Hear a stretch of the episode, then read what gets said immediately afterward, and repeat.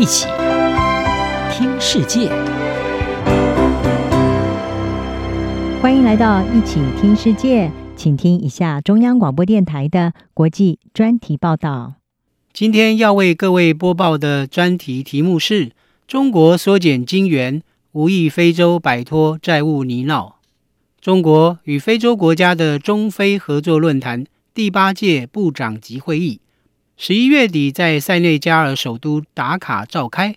以视讯方式与会的中国国家主席习近平在会上发表引人关注的两项承诺，分别为向非洲国家提供四百亿美元融资贷款，以及因为全球对于最早在南部非洲发现的 COVID-19 Omicron 变异株感到担忧，于是承诺向非洲提供十亿剂疫苗，其中六亿剂为捐赠，四亿剂是与当地企业合作生产。与提供疫苗相比，对非洲的融资贷款部分更值得关注。中国这次承诺的四百亿美元融资贷款，与之前的六百亿美元相比，锐减三分之一。美国新闻网站石英财经网。非洲版指出，对于非洲大陆来说，这是一个令人担忧的迹象。德国之声引述约翰霍普金斯大学中国非洲研究计划指出，从两千年到二零一九年，中国金融机构与非洲共签署了一千一百四十一个债务协议，债务金额达一千五百三十亿美元，使得中国成为非洲最大的债权国。有分析认为，中国在疫情大流行期间的经济表现不佳，国内生产毛额成长率为百分之二点三，低于疫情前二零一九年的百分之六点零。因此，中国大幅减少对非洲的融资是合理反应。然而，另有分析指出，非洲国家处于普遍的债务危机，才是北京面对的最大风险。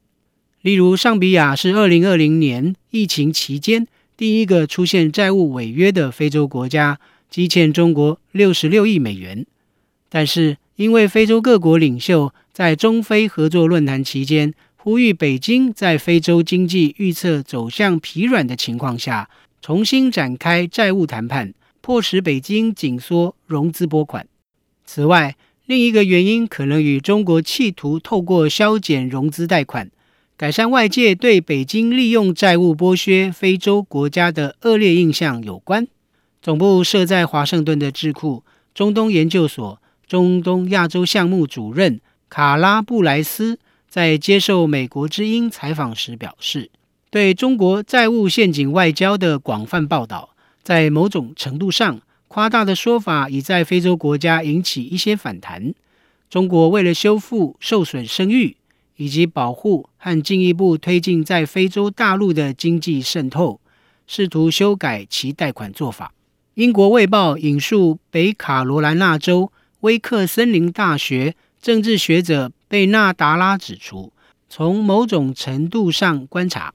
习近平减少对非洲的财政承诺并不奇怪，因为过去几年已看到这样的迹象。他接着表示。中国已经进入对非洲更加谨慎的阶段，经过二十年的巨额国家资助，现在开始踩下刹车。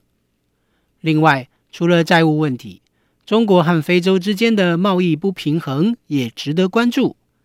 二零一九年，中国对非洲的出口额超过一千一百三十亿美元，